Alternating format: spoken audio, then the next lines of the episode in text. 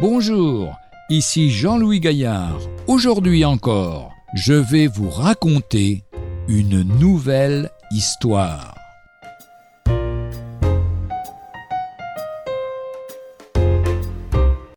Trente pièces d'argent.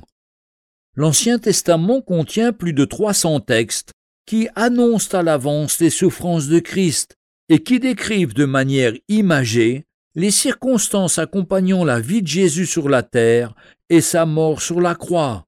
Cinq siècles avant la naissance du Christ, le prophète Zacharie a précisé le prix qui serait payé à Judas pour sa trahison, trente pièces d'argent.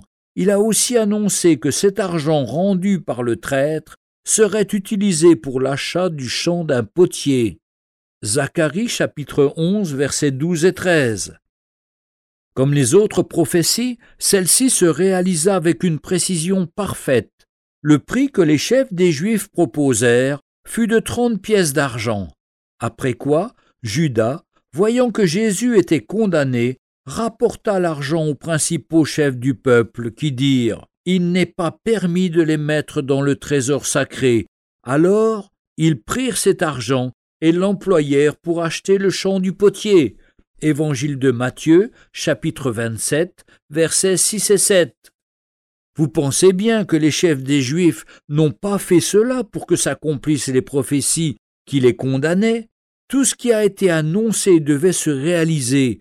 Incrédules, ces hommes religieux ne comprenaient pas les Écritures dont ils étaient les dépositaires et qu'ils conservaient jalousement, mais ils les ont accomplis à leur insu.